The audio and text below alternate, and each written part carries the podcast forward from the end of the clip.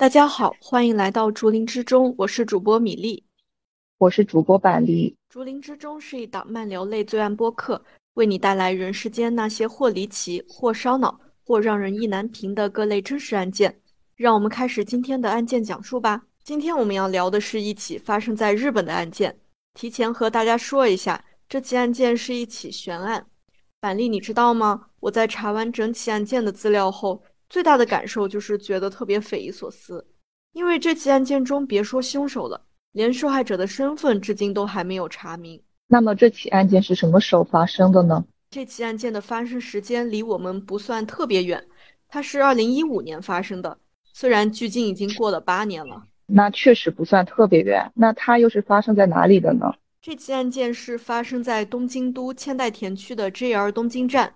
东京站它可以说是日本的玄关，这里交通四通八达，有电车、新干线、地铁、公交、出租车等等交通工具可以乘坐。从东京站出发呢，也是可以到达日本国内的各个地方。哎，那这起案件究竟是怎么一回事呢？大家就跟随我一起回到八年前的那一天，二零一五年五月三十一日，那是一个再普通不过的周日，上午九点左右。负责 JR 东京站区域行李保管公司的一名工作人员发现站内的一只行李箱早就过了一个月的保管期，但是还是没有人来认领。按规定呢，这名工作人员需要将行李箱打开检查，因为这只行李箱没有上锁，于是工作人员准备拉开拉链进行查看。此时他对自己将要看到的东西没有一丝丝的心理准备。哦，拉链倒是拉开了，但是。呈现在这名工作人员眼前的，居然是一具呈蜷缩状的、已经腐烂了的尸体，而且神奇的是，这个尸体没有发出尸臭啊！当然了，如果有尸臭的话，那尸体早就被发现了。这名吓得不轻的工作人员赶紧前往东京站前面的派出所报案。那警方接到报案后，也是火速赶到了现场。经过一番调查，警方得知。在一个月前的四月二十六号上午九点四十分左右，负责检查东京站丸之内南口检票口附近投币式自动储物柜的工作人员，发现了一个没有上锁的储物柜，里面放有一只行李箱。那这就引起了工作人员的注意，因为这很奇怪呀。为什么呢？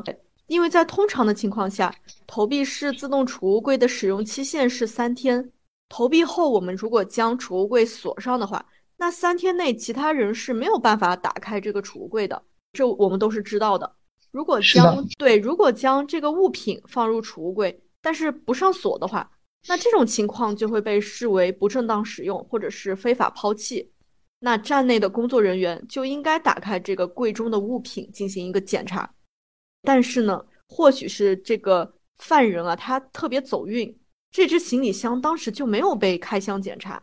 这也给这个犯人制造了没有被及时发现的机会。当然，这也是一个本案为什么会成为悬案的一个重要的原因吧。那么，发现这只行李箱的工作人员把箱子取出之后呢，就交由站内的保管库进行保管。顺便提一下，这只行李箱当时尽管外表是很脏，但是它没有发出什么臭味，它的外观也没有什么可疑之处。于是呢，这只行李箱就在保管库里面静静的躺了一个月。板栗，你会不会特别好奇啊？这个行李箱中装着的尸体究竟是谁呢？对啊，我很好奇，到底是谁呢？那我就来给大家描述一下警方的发现。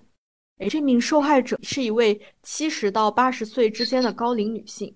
当然，调查资料的时候呢，我也有看到她的年龄段是在七十到九十岁之间。总之呢，这是一位比较年迈的。老年女性，哦，这个女性的身高是一米四左右，她的体格是偏瘦小的。发现尸体的时候，尸体的头发是呈一个斑白的状态，头发的长度大概是三十厘米。这位老年女性还有几个特征，第一就是她的前额有五毫米大的一个骨头凸起，相当于一个骨瘤一样的东西。第二个特征是她的牙齿。有在过去十年间治疗过的痕迹，也就是说，他他安有一些假牙。第三个特征就是他的两手的手指看起来是患有风湿病的。被发现的时候，这位女性身上穿着一件带纽扣的米色对襟毛衣，也就是一件米色的针织开衫。开衫，对对对。接下来呢，我就再来描述一下装着这位老年女性尸体的行李箱。这是一只大号的黄色立式带轮行李箱，也就是我们经常用的那种拉杆箱。拉杆箱，对，它样式是很老旧的，属于是几十年前用的款式，现在早就没有卖的了，早就没有人用了。这个行李箱里面，它除了装有尸体，还装有岐玉县西部担子球店发的毛巾。这个担子球店呢，它的日日文名是叫 Pachinko，它是日本很常见的一种赌博场所。其实弹子球游戏它就是老虎机的一种，本质都是靠运气的一种赌博游戏。对对，大家都看过《狂飙》吧？强哥在唐小龙出狱以后送给他一家游戏厅，那个游戏厅里面帘子拉开来。经营的就是老虎机，也就是我们这里说的弹子球。对对，这种弹子球店在日本其实挺多的，它就是几乎都是很常见。对，它设在了那个电车站的旁边，所以日本的国民他其实经常会进去赌一赌，这样就很常见的一种一种一种赌博场所吧。除了这个毛巾啊，这个行李箱内还发现了一副黑色的有线耳机，这个耳机总长是大概一米的样子。它属于是一九八六年到一九八八年之间生产的小型收音机附带的一个耳机。就是上述发现的这些，包括行李箱啊，然后物品啊，这种都是很很古老的，就很有年代感的东西。对，很有年代感。对，然后我就觉得从这个来看，不管是受害者这个女性啊，或者是凶手，我觉得就凶手他年龄段应该也是一个比较大的一个年纪，你说对吧？是的，同意。对，那么接下来我们就继续说一下警方的一个发现吧。就是为了尽快查明这个死者的身份，那在发现尸体的第二天呢，警方就立刻对这个尸体进行了一个司法的解剖。经解剖呢，可以得知这位女性的死亡时间已经超过了一个月，尸体没有发现明显的外伤，因此警方就推测这个女性被杀害的可能性是比较小的。但是不排除她被杀害的可能性。解剖结果也显示呢，尸体没有发现被刺杀、殴打、勒紧的痕迹，也并非是被毒死和溺死。但是不排除尸体被堵住口部、用湿毛巾捂住脸部以致窒息的可能性和饿死的可能性，并且因为这个尸体已经腐败了嘛，所以是没有发现尸体上有褥疮的痕迹。所以也没有判没有办法判断死者生前他是否是处于一个呃卧病在床的状态。当然了，也是因为尸体腐败，所以连死者的指纹都没有提取到，这也是很遗憾的。整个尸体它完整残留下来的是只有几颗牙齿和假牙。刚刚我们也提到嘛，在这发现尸体的时候，能看出他的牙齿在过去十年间有一个治疗的痕迹。虽然根据这个司法解剖吧。但是还是没能确定这个死者的身份，因为指纹也没有嘛，然后别的物品也不能判断他是谁。警方呢，只好从其他方面入手进行调查。你还记得吧，板栗？警方从这个行李箱内是发现了奇遇毛巾，对对对，这个担子球店发的毛巾。然后呢，我们刚刚又提到啊，尸体还完整残留下来几颗牙齿和假牙。那这么看的话，那就有一些就是关键点。那警方就锁定这个。奇玉县为这个关键地点，牙齿就是为关键的线索。警方根据这两个信息呢，走访了埼玉县和东京埼玉沿线的牙医，将死者的牙齿形状呢给牙医查看，结果非常遗憾啊，没有找到符合特征的病人。同时呢，警方还对这个装尸体的行李箱调查了一下它的购入来源，经过了一番调查吧，但是还是一无所获。除了调查来源呢，警方还前往埼玉县西部的那家弹子球店，以店内的客人为主进行了询问，但是还是没有收到目击到这只行李箱的线索以及可疑人员的相关线索。关于死者身上穿着的那件米色的对襟毛衣，警方也对其购入来源进行了调查，结果还是一无所获。另外，我们可以根据死者的年龄推断嘛，他。极有可能是领取养老金的人，对，年纪比较大，对他年纪很大。同时呢，也有可能是上面提到的那家担子球店的顾客。当然，有一种可能是犯人是那家就是担子球店的顾客。对，当然也有可能是这个老人是这家担子球店的顾客。哎，那警方呢就以这个担子球店为中心，搜查了半径约七公里以内是否有这个失踪的领取养老金的老人。哎，但是非常可惜啊，还是一无所获。也就是说，不管怎么调查，都是没有得到任何就是有用的信息，就还挺还挺遗憾的。是的。那板栗，你听到现在你有啥感受啊？其实，在我们一般人的认知里，现在要确认一个人的身份是比较容易的事情，因为我们有身份证啊，或者是驾照这些东西，可以通过一些证件或者是指纹。来确认一个人的身份嘛？因为现在的数据库都很完备，但是就是在这个案件，这种政府或者说是外部统计的一个数据失效的时候，其实我们很多时候是需要靠一个人的社会关系来确认他的身份的。所以，当一个人和社会脱轨，也就是我们常说的社会边缘人的时候，其实他的身份是很难确认的。社会关系。这个角度来说，其实这个死者他已经失去了他的身份。不过我的话题有点扯远了，回到案件，既然我们不知道死者的身份，感觉好像要从犯人这个角度来换个角度入手。我比较好奇的一点是，为什么犯人他要选择在东京站抛尸呢？因为毕竟这里人很多，感觉不是一个掩人耳目、适合掩掩人耳目的地方。是，这也是我看到这个案件，我脑海里第一个冒出来的疑问。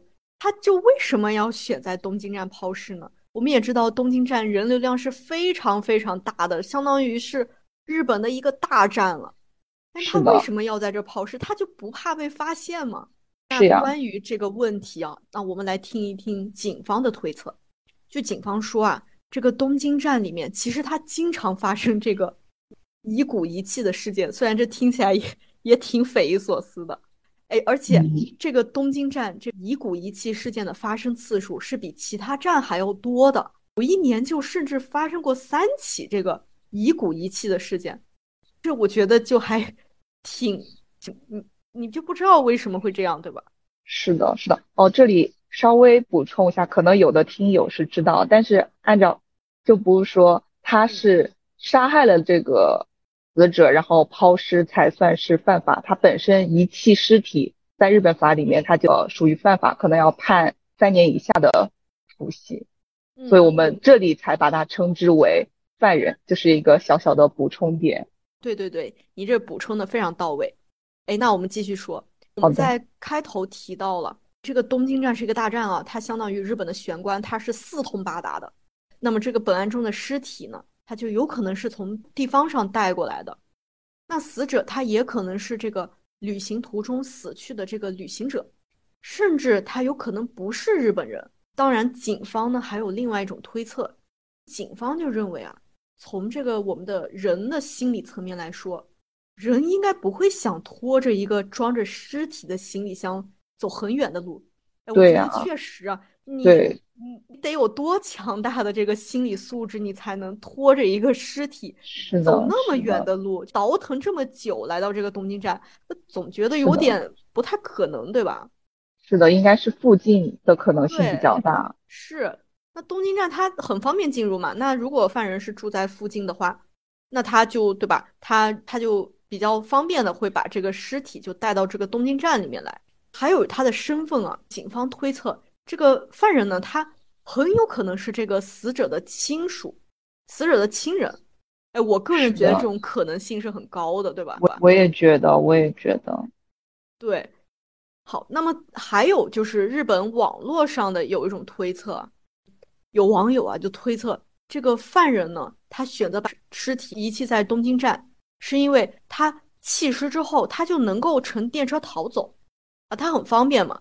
甚至啊，这个犯人他自己可能都已经不在人世了。就是有这种推测的网友，他其实是想说，就哎，是不是这个犯人抛尸之后呢，他就乘电车逃往某一个地方，然后他就自杀了？是不是也有这种可能？所以就是一直找不到犯人的身份嘛？是的，我觉得也有可能，而且前面的推测，因为他用的东西不都是很有年代感的东西，对，所以那个犯人可能他本身是一个年纪很大的人，所以很有可能现在已经不在人世了。是的，是的。哎，第二个关于本案，我有一个疑问啊，那就是这个犯人啊，他为啥要将这个尸体抛在这个投币式自动储物柜里面呢？是的，这一点也很奇怪，也很奇怪，对吧？你你说他要抛尸的话，哎，他其实也可以抛到这个东京站的其他地方，比如说呃厕所啊，或者是别的一些地方。是的。为啥要选的这个呃储物柜呢？那有一位日本的一个犯罪社会心理学家，然后他同时也是警视厅的一个呃就是原刑警吧，叫北之健。这位专家呢，他就推测。因为这个犯人和死者可能是亲属嘛，但是因为他们生活都比较穷困，然后这个老年女性死后，犯人他就没办法为这个女性举行葬礼，所以他才不得已是把这个尸体给遗弃了。因为就是他举办不了葬礼嘛，他不能为死者安置一个坟墓。因此呢，这个犯人就将这个投币式自动储物柜当做了坟墓，这听起来就还挺 心酸的，非非常心酸，我感觉社会那种底层人士那种边缘人，哎呀，就觉得太可怜，很难很难想象他们那种贫困程度，因为他真的是连葬礼都办不起了。是，哎呀，就觉得如果真是这样的话，那真的是一个很悲剧的一个。让人很心酸的一个案件吧。是的，除了这个呢，不知道你有没有注意到一个很奇怪的一点啊？我刚刚也提到过，这个尸体啊，它居然没有发出尸臭。你觉得这个是为什么呀？对对，这一点很奇怪。我一开始想的是，它是不是尸体经过一些特殊的处理？但是好像从尸检报告上也没有看出有什么特别之处，所以。是不是因为那个箱子密封的比较紧，所以这个味道没有透出来？这种可能性吗？对，因为它是放在那个保存库嘛，保存库可能也就比较阴凉吧，也没有这个阳光照射啊，这个温度也是比较低的，所以这个尸体就一直没有发出臭味。我我猜可能是这样。那可以说这个犯人真的是很走运，巧巧合加巧合帮助他各种。各种因素都在帮助他，就一直没有被发现。对，除了刚刚咱提到的这些疑点啊，其实本案最大的一个疑点就是，那这个储物柜为啥这个犯人不给他锁上呢？对吧？是的，是的。奇怪，我觉得，你说他不锁吧，那是他比较粗心吗？还是因为他并不知道，就如果你不上锁的话，那你里面放的。一个物品就很快会被回收呢？是他不知道吗？还是说他故意的呀？我觉得这个我们就可以从两个方面来讨论嘛。一个是他是故意想被人发现，那他放在没有上锁的这个柜子里，其实就很合理。我们先不去讨论他为什么故意想让人发现的原因，但是如果是出于想让人发现的话，那不上锁是比较合理的。但是我们讨论另一方面，就是他其实是不想让人发现的。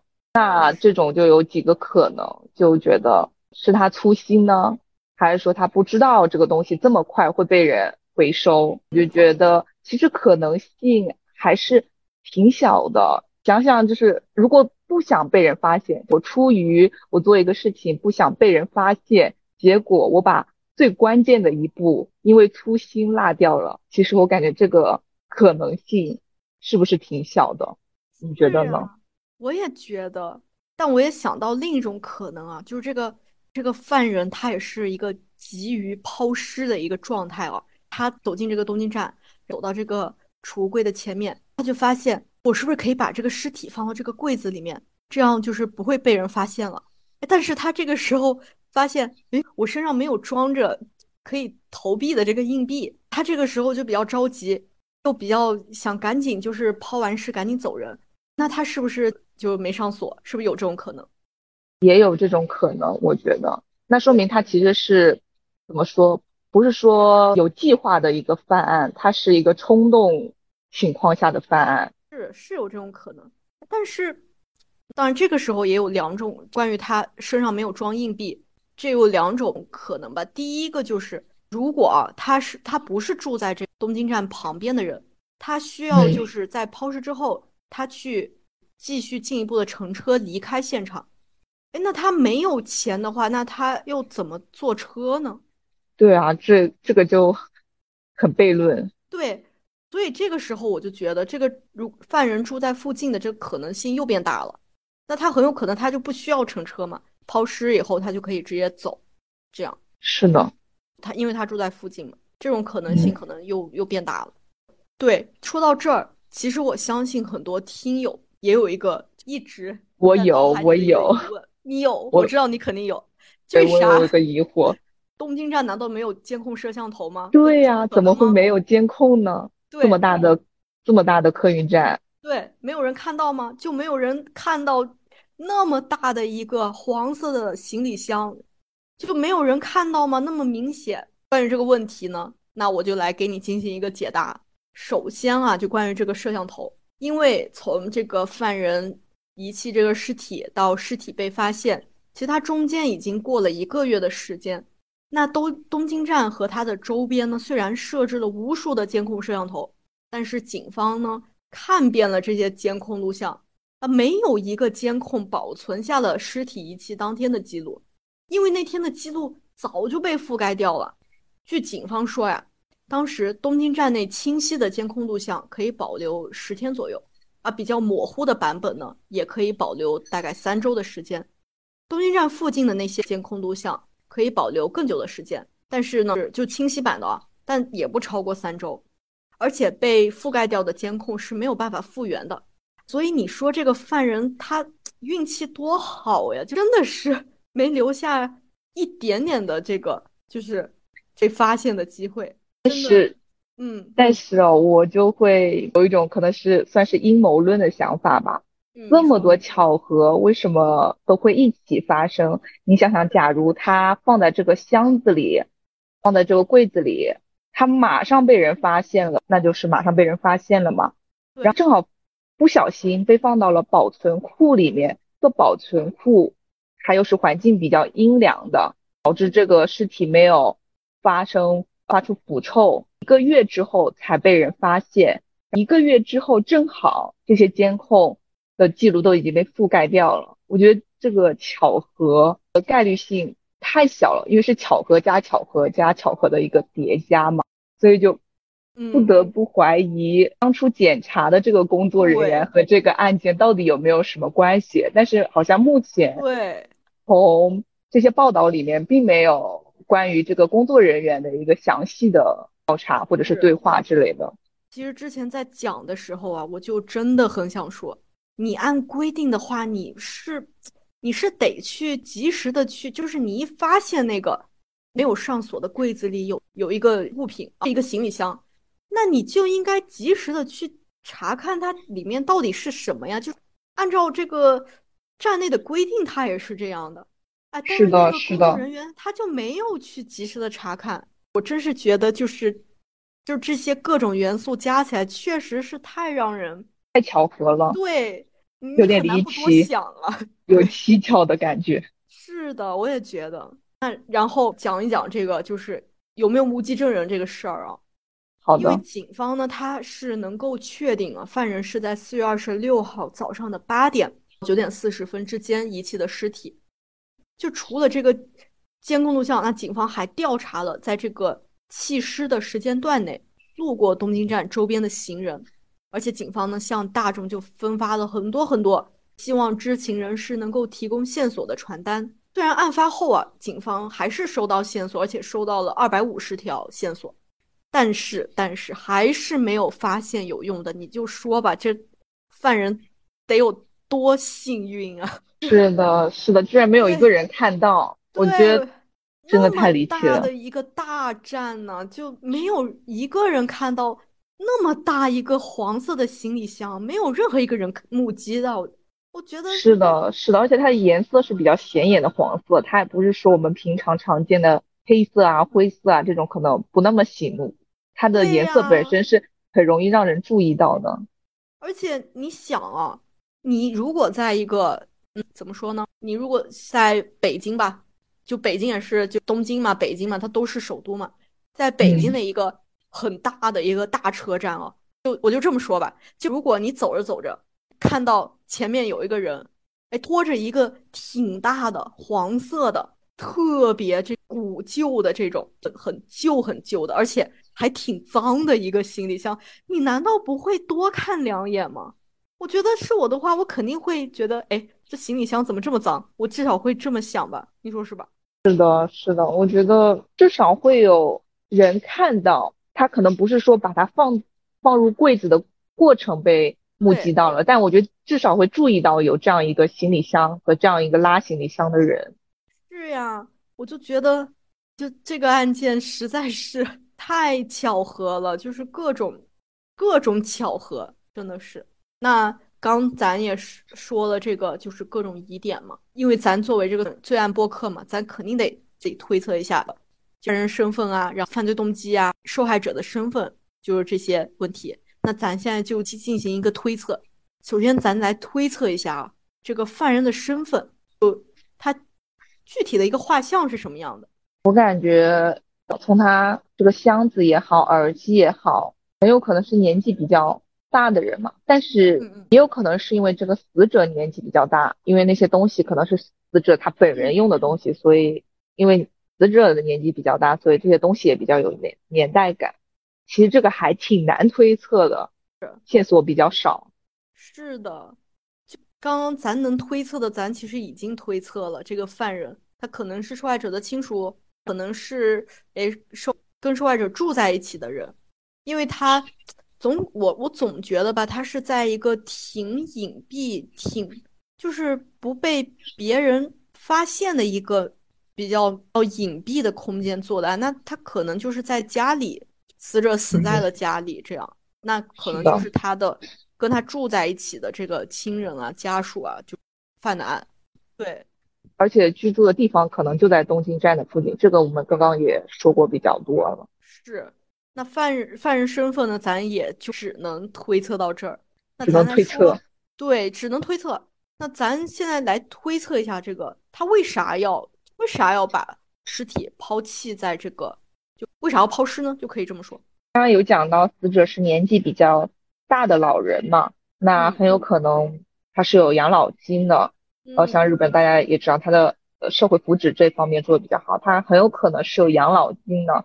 那如果这个犯人是死者的家人或者是同居人的话，他在不告诉政府，也就不向外界告知这个死者已经死了的话，那他可以冒充这个死者身份继续去领取这个养老金。我觉得是有。这种可能性的吧，有有这种可能性，对我觉得这可能性你还别说啊，你还别说，还真挺大的，真有可能是这样。毕竟感觉死者是一个和社会怎么说联系比较少的，很难能想到他有一些其他怎么说就身身上有利可图的地方吧。是的，所以我觉得就是从目前来看，他的犯罪动机，第一个。那就刚刚说的，他他他和那个死者都没钱嘛，死者可能可能吧，可能是自然死亡。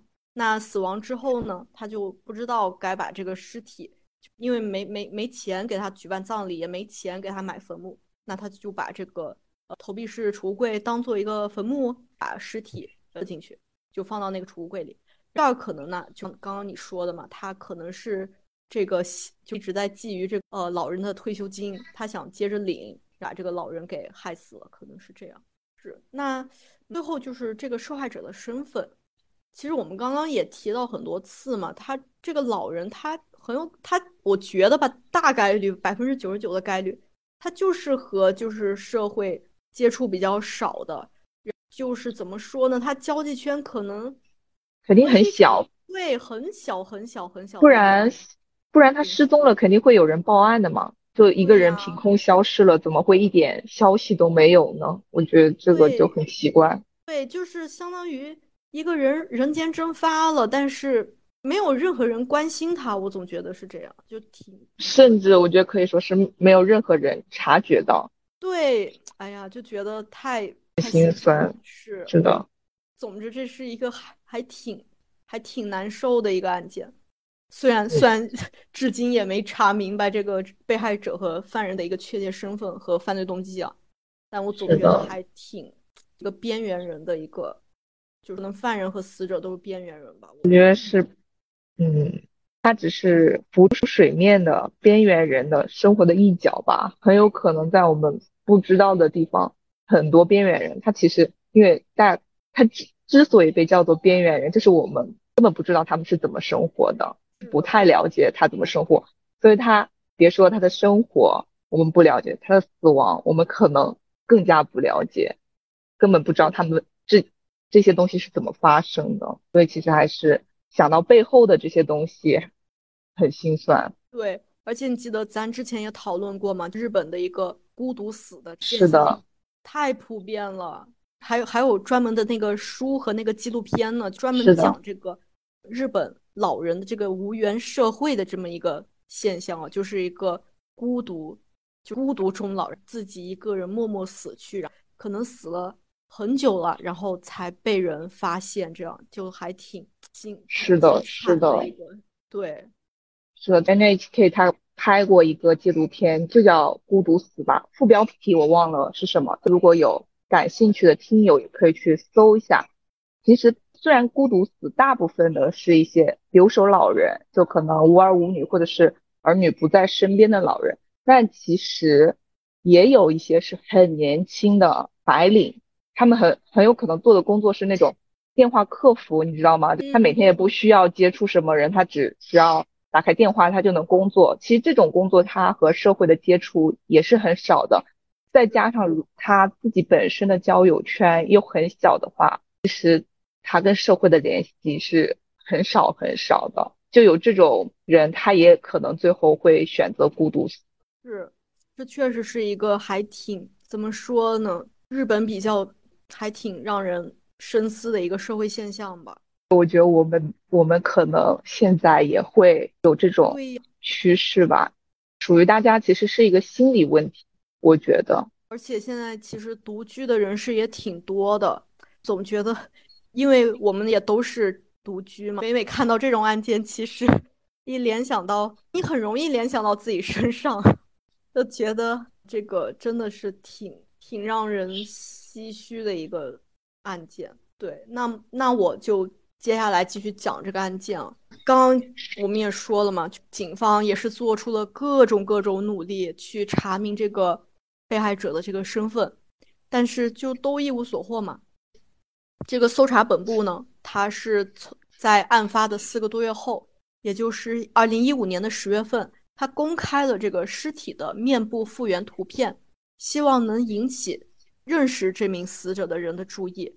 而且，专家他还制作了根据尸体的数据制成的头盖骨模型，对，然后在其中填充了树脂，再现了死者的面部。其实，警方也是做了挺多。技术上面的努力啊，让大家，哎，一看到这个模型，一看到这个复原照片，就能，哎，我是不是见过这个人？能能有这样反应？对，能有这样的反应。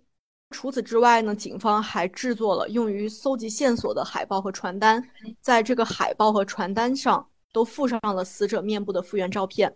我们也将这个复原照片和这些复原的这个头盖骨的模型等等照片呢，附在了我们的。同名公众号文章里面也叫“竹林之中”，大家可以去看一下这个这个模型啊，这个照片是还原的非常非常真实的。这个警方呢，除了在东京站附近分发传单，还把这个传单贴在了刚提到那个埼玉县弹子球店周边的市居委会的告示板上。但是呀，还是没有收到有用的线索，依然是一个一无所获的状态。虽然做了这么多的努力。那刚刚那个板栗也提到嘛，尸体的仪器事件的公诉时效是三年，现在你看都过了八年多了，其实早就早就过了那时效期了。但是啊，警方呢没有排除就是这个案件是杀人案的可能性啊。那警方的他同时也是把这个案件作为杀人事件对待，在一直持续搜集线索中。那这个就是。关于这个案子的一个后续的进展，那这个案件呢，咱就差不多说完了。说完这个案件呢，其实我想给大家就是讲一个，就是日本另一个社会现象，虽然和本案没有太大关系啊，但是呢，它是和本案有同样的元素，一个是投币式自动储物柜，一个元素是遗弃尸体。板栗啊，你有没有听说过一本书啊？村上龙的《寄物柜婴儿》，你有没有听说过？我没有，你给我讲讲。我给你讲讲啊，这本书呢，其实就是基于日本的一个社会现象写的。这个社会现象呢，叫储物柜弃婴。那么大家啊，其实可以在这个维基百科上搜到这个词条，它已经成一个专有名词了。那么日文它是读作这个 coin lockup baby 这样。这个词啊，它指的就是被遗弃在铁路等等设置的投币式自动储物柜里面的新生儿，它是属于弃婴事件的一种。当然，如果新生儿死亡的话，那它就是属于遗弃尸体的事件。这个现象啊，它是频繁的发生在一九七三年前后的日本，它已经成为了日本的一种社会问题。储物柜弃婴啊，这个现象它有几个特点，第一个特点就是。遗弃一方的身份是不容易被发现的哦，当然了，也就是 符合咱刚说的这个遗弃老年人的这个案子。第二个特点啊，就就算被别人注意到这个这个柜子里好像有异常了，但是因为这个储物柜它已经上锁了，那么别人啊很难打开这个储物柜进行一个及时的查看。第三个特点就是，大家根本不会想到啊，这这储物柜里怎么还会发现人呢？这个。动物的等等的尸体，这大家想不到啊。是的，是的，我们一般想就是存放一些物体嘛，没有生命的那种物体。对，都都是用作正经的储物，这个不会想着有尸体会被抛在这个里面。是的，因为大家就想不到嘛，所以就是可能工作人员也会疏于检查，就给了这这个婴儿被长时间储存在这个柜子里面的机会。我当然说的是那。一九七三年那会儿，现在的话不是刚刚也说了嘛？就如果你这柜子没上锁，那么它里面的行李物品会被及时的回收。第四个特点啊，就因为大家都知道嘛，这个储物柜它一关上，它是属于就是一个密闭环境，几乎是密闭环境，它通风是非常不顺畅的。里面的这个婴儿，它就放在里面的话，它就有可有有窒息的可能。所以很多婴儿啊，他被发现的时候，他早就已经死亡了。因为这个现象在一九七三年那会儿是经常经常发生的，日本政府它也也出了一些对策，那就是一九七三年的七月二十号，日本国有铁路为了防止类似犯罪事件再次发生，它将投币式自动储物柜的使用期限从最长五天缩短到了三天，那么也就是我们刚刚这个案件里面说的嘛，它确实就是三天以后呢，你你就不能用了，对吧？它是一个最长三天的这么一个寄存的期限，大家肯定也挺好奇的啊，就为什么会发生这弃物呃储物柜弃婴这种悲剧现象呢？那么我们就看看当时日本社会它是有个怎么样的一个背景。我们知道上世纪七十年代啊，日本的经济高速发展，随着这个经济的发展呢，就孕育出了很多自动化、无人化的设施和服务。那这个投币式自动储物柜就是其中的一种。一方面呢，就当时日本引进了很多国外的电视剧啊，呃，爱情电影啊，就等等这种年轻人的文化，受这些文化的影响啊，年轻人这个未婚生子的案例就增多了。然后里面有一些人呢，他因为没有生产后育儿方面相应的社会支持，而且大部分人他是一个进行一个偷偷就自己偷偷的生孩子。这些年轻的爸爸妈妈呀，他就不知道该如何处理意外 怀孕生下来的孩子啊，或者他就因为他们都很年轻嘛，那很多人都还在上学呢，那很多人甚至都是未成年人，他就觉得这个孩子就是自己的负担，于是就将这个孩子给遗弃掉了。而且经过这个数据的统计啊，将婴儿遗弃在这个储物柜里面的，更多的是未婚的妈妈们。那那我们其实也是能够想象的，因为这个这些，其实我们国内也有类似的，但我们不是这种投币式储物柜嘛，可能是直接弃婴的案子还是挺挺多的。对对对，是挺多的，不是悲剧。我感觉对对小孩太负责了，就也不是太负责，他可能根本对生命的孕育就还没有概念，那不知道这个事情怎么发生了。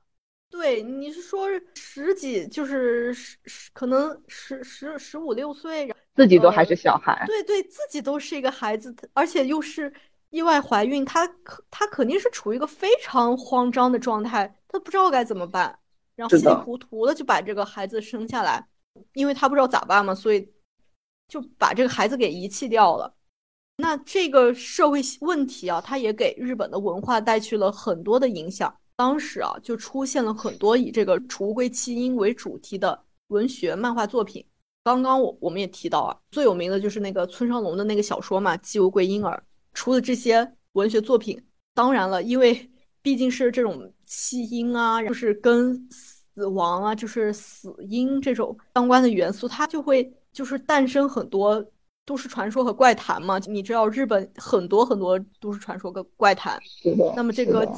对，储物柜弃婴就成为了其中的一种，我们就搜了一下嘛，就觉得还有有一虽然是比较吓呃有一点吓人了，但是我总体还是觉得是很心酸的，就是一个非常悲剧，让你有点恐怖不起来的感觉。你总觉得毕竟是一条条的这个小生命啊，就就这样没了，觉得还真是挺可怜的，不太能以一个。怎么说？纯娱乐的角度去看待这个怪谈，哪怕哪怕它已经变成了一个故事，但它反映的还是比较沉重的一个时代背景和社会事件嘛。我这我这段话可以可以剪掉啊。这一类的故事里面，爸爸都是缺席的，只有未婚妈妈遭到了报复啊。大家可以就想一下，这个是对对对，是我不多说了，免得被骂。你你说的这个，对我都我都忘说了。确实，就我们搜的时候会看到那些怪谈，都是呃什么妈妈把这个孩子给遗弃到了一个储物柜里面。过了几年之后，这个妈妈经过了这个储物柜，储物柜附近附近的地方，就看到路上有个小孩在哭，他就去问小孩儿，呃，你你你的爸爸妈妈呢？这个小孩就会就阴森森的给他来一句，我妈妈就是你啊。就是这样，他没有听说过，就爸爸就是男男，从头到尾都没有出现过。是 男男方是一个完全隐身的这个这样一个状态，其实被吓的都是妈妈。对啊，而且你硬要说的话，这种事件里面，妈妈本身也是一个受害者呀。如果她才十五六岁，她就怀孕的话，我天呐，她根本就还没有形成她自己对人生的一个认知。是啊，那你看生生产婴儿的话，那对妈妈的身体那才是就是伤害最大的嘛。啊，当然咱咱扯远了。是的，是的，是的。对对对。然后呢，我们刚刚说这个橱柜弃婴嘛，其实啊，这个这个现象到现在还还一直存在啊，还还很多呢，就不只是七十年代，现在都还有很多很多。那我就跟你讲一桩，大概讲一下啊，不不不用那个太太过延展，就讲一桩我。近几年看到的最让我印象深刻的案件，就是二零二一年，那已经很近了。两年前就有一个，对，很近很近了。一个四十多岁的女性啊，她前往东京某地的警察局，她自自己自首了啊，自首说自己曾经在四五年前就在这个投币式自动储物柜里面遗弃过一名刚出生的婴儿。那么警察呢，根据她的供述，就在她指认的这个。JR 英谷站的投币式自动储物柜里面，发现了一个已经腐烂到无法辨别性别的婴儿遗体。这个女性啊，最让我觉得震惊的一点，就是她在这个警察发现婴儿遗体前，一直在给这个储物柜投币，所以这个储物柜属于是一直被占用的一个状态。所以才一没有被人发现嘛？就这么多年过去了，我觉得还是很害人的。四五年，我的天呐，一个柜子里面放了一个婴儿。是那，而且那个婴儿都已经腐烂到没办法判断性别了。你说，就就就太都不知道说什么好，是都不知道该说啥好了。所以呢，因为这几年储物柜弃婴案还是很多嘛，那日本社会它都出台了一些政策。它日本各地啊，它就设立了很多这个咨询的窗口，给这些有意外怀孕苦恼的人开放啊。那么这些窗口还为这些有需要帮助的人提供行政和生活方面的一些支持。那么这也是呃日本社会就是做出的一个一个努力吧，就希望能够减少，或者是甚至说希望能消灭这种现象吧，因为实在是太悲惨了。那么你看，我们今天讲这个东京站抛尸案啊和这个储物柜的婴儿，这个都还挺沉重的。那么案件讲述的最后呢，我可以给大家补充一个，也是和这个储物柜相关，但是 我觉得还挺无厘头，甚至可以说特别 神奇，就是你不知道、你摸不着头脑的一个案一个事件吧？那好好奇，赶紧给我讲一下。对你听好啊，它这个是二零一八年的一个事件，就当时也是 JR 的一个仙台站的工作人员发现了一个裸男，他钻到了这个投币式自动储物柜里面，就就就就很吓人吧？一个裸男钻到了这个柜子里面，那那这个工作人员就吓得赶紧就报警了，警方就赶来以后呢，发现这个裸男呢，他是他他甚至还钻到了这个。储物柜的上层的这个柜子，而不是它，而不是下层的柜子。你你想上层，它是不是得爬呀？好奇怪。对，都不知道他咋进去的。而且他的姿势是那种背朝外，抱着膝盖坐着的那种那种姿势。比如说我们上体育课啊什么的，会那样坐在操场上吗？其实我觉得作为看到的人，还挺挺吓人的。这个画面太诡异了。是是，特别诡异。而且就是根据调查，这个男子是五十多岁，他年龄还挺大的。他是怎么能折腾上这么高的一个柜子？不知道。他他没有携带行李吗？他的衣服就放在这个储物柜的附近。他被警方发现的时候，因为他是全裸嘛，他当时就是有一个体温过低的这症状，被赶紧送到医院里了。我我查了一下，也没说这个男子是为啥要。进这个储物柜以及他怎么进的，就没有后续的一个报道了。但但我觉得还挺神奇的，就在讲这个案件，顺便提一下，是挺神奇的。不过日本电车里不是有很多那种，就是比较奇葩的人嘛？对，裸体躺在地上，可能是喝醉了或者是什么的情况也挺多的。是，就是日本就就是这个民族还还挺奇葩的，有些时候他们一些人的行为真的让你觉得。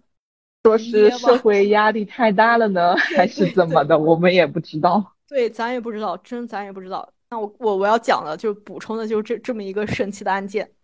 我们今天呢，大概也是主要讲了一个东京站的抛尸嘛，第二个就是延展了一下这个储物柜婴儿，第三个就是略略的提了一下这个裸男的这个案件，调节一下咱的这个沉重的气氛。那么今天的案件讲述呢，就到此结束啦。欢迎大家订阅我们的频道“竹林之中”，也关注我们的同名公众号。下期再见，拜拜，拜拜。